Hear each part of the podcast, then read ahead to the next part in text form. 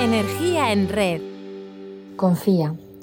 Para Stephen Covey, si tratas un hombre tal como es, permanecerá como es. Si lo tratas como el hombre que debe ser, se convertirá en lo que debería ser. Cómo tratamos a las personas de nuestros equipos, a nuestros alumnos, a nuestros hijos, vamos a reflexionar sobre la ley de las expectativas. En 1968, el psicólogo de la Universidad de Harvard, Robert Rosenthal, llevó a cabo un experimento de resultados sorprendentes. Lo primero que hizo fue pasar un test de inteligencia a un grupo de estudiantes para asegurarse que los dos grupos que seleccionaba eran homogéneos. A los profesores de uno de los grupos les dijo que los alumnos tenían un alto cociente intelectual y se podía esperar mucho de ellos. A los del otro, que el cociente intelectual de sus alumnos estaba en la media. Al acabar el curso pasó de nuevo el test y observó que los alumnos en quienes se habían puesto muchas expectativas habían mejorado tanto en su cociente como en su desempeño, en comparación con el grupo supuestamente normal.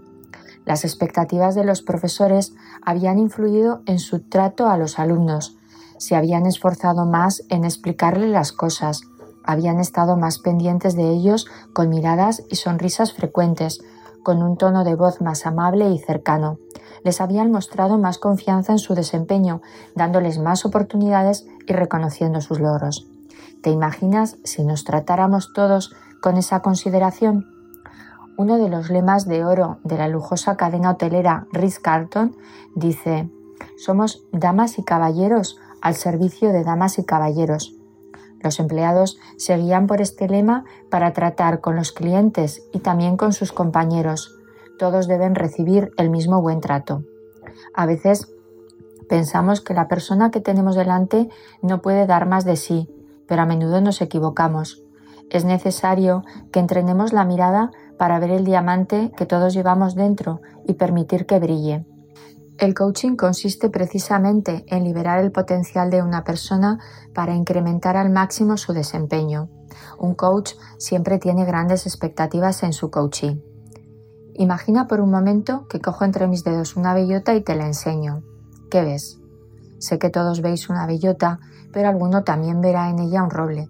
Y estoy segura de que los amantes del jamón van más allá y la boca ya se les está haciendo agua. En función de lo que cada uno ve, actúa. Si vemos un simple fruto, quizás solo juguemos dándole algunas patadas, pero si vemos una semilla la plantaremos. ¿Qué vemos en las personas que nos rodean? ¿Somos capaces de ver lo que pueden llegar a ser? Pigmalión fue un príncipe que, según la mitología griega, buscaba a la mujer perfecta y decidió esculpirla en piedra. Trabajaba en ella noche y día y acabó enamorado de su creación, Galatea la llamó. La diosa Venus se compadeció de él y la dotó de vida. Hoy hablamos del efecto Pigmalión cuando nos referimos a la influencia que nuestras creencias ejercen sobre otras personas. Winston Churchill solía decir que he descubierto que la mejor forma de que una persona adquiera una virtud es adjudicársela. Y es que las expectativas que ponemos en las personas condicionan su conducta, sus esfuerzos y su motivación. El pequeño protagonista de nuestra historia de hoy sabe bien de qué estamos hablando. Un grupo de niños hacían siempre la misma broma al más pequeño de todos. Le enseñaban dos monedas, una, la más grande, de un dólar, y otra más pequeña, de dos, y le decían que eligiera una para quedársela. El pequeño siempre elegía la más grande, de menor valor, y los otros se reían. Un día, una persona mayor que paseaba por el parque donde jugaban observó la escena y llamó al pequeño para leccionarle. Mira, hijo, cada vez que te enseñen unas monedas y te den a elegir, debes tener en cuenta el valor que tienen y no solo el tamaño. De las dos que te han mostrado, has cogido la más grande, supongo porque has creído que era la de mayor valor. Sin embargo, es la más pequeña la que vale más. El niño le escuchó atentamente y contestó Muchas gracias, señor. Le agradezco su consejo, pero si hubiera cogido la de más valor el primer día, ¿cuántas veces me hubieran invitado a jugar? Probablemente no habría ganado todos los dólares que me ha dado este juego. Las expectativas también tienen mucho que ver con el concepto de autoeficacia introducido por el psicólogo canadiense Albert Bandura. Que hace alusión a la capacidad percibida de la persona para hacer frente a los obstáculos y lograr lo que se propone. Henry Ford decía que si crees que puedes o si crees que no puedes, en ambos casos estás en lo cierto. Paulo Coelho, de forma poética, dice que cuando quieres realmente una cosa, todo el universo conspira para ayudarte a conseguirla. Pero seamos realistas, lo que hace que las cosas salgan es que pongamos todas nuestras fuerzas para lograrlo. Un grupo de neurólogos del Instituto Tecnológico de California demostró que las personas que se implican en tareas en las que tienen expectativas de éxito muestran más actividad en el corte parietal posterior que las que esperan fracasar. Esto es lo que les pasa a los optimistas. ¿Somos conscientes de nuestras creencias y de cómo nos limitan? ¿Nos comprometemos de verdad con aquello que queremos? Kierkegaard lo resumió diciendo que nuestra vida siempre expresa el resultado de nuestros pensamientos dominantes. Y es que hacemos que nuestras predicciones se autorrealicen y acaben siendo profecías autocumplidas.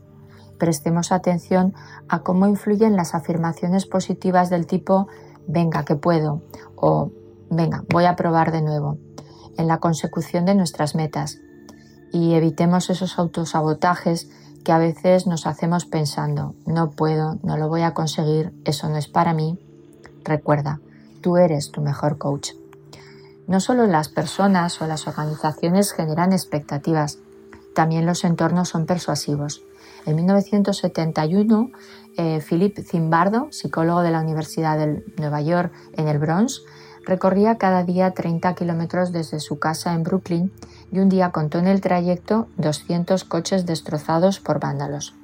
Así que decidió estudiar cómo podía ser que hubieran llegado a aquella situación. Con un colega abandonaron un coche frente al campus y observaron el comportamiento de los vecinos. Y lo mismo hicieron en la Universidad de Palo Alto en California. En el Bronx solo les hizo falta ver el coche para desmantelarlo a los californianos hubo que animarlos, así que una noche Zimbardo y un grupo de sus estudiantes empezaron a dar martillazos al coche y vieron que enseguida otros estudiantes se animaban. El experimento concluyó que el anonimato de una gran ciudad como Nueva York y el deterioro que existía en el Bronx propiciaban conductas destructivas. El trabajo sirvió de base a ideas para erradicar el vandalismo en la ciudad durante los años 80. ¿Somos conscientes de cómo nos influyen los demás y cómo cambia nuestro comportamiento según el lugar en el que estamos? Fueron los criminólogos James Wilson y George Kelly quienes establecieron la denominada teoría de las ventanas rotas en 1982. Con ella explicaban que las personas habitantes de un edificio descuidado y con muchas ventanas rotas les hace suponer que a nadie le importa el estado de ese edificio y el vandalismo puede campar a sus anchas. Esta teoría sirvió de base a ideas para eliminar la delincuencia en la ciudad de Nueva York, empezando por limpiar el metro de suciedad y grafitis y reparando los destrozos. ¿Qué necesitas limpiar y arreglar en tu vida y en tu entorno?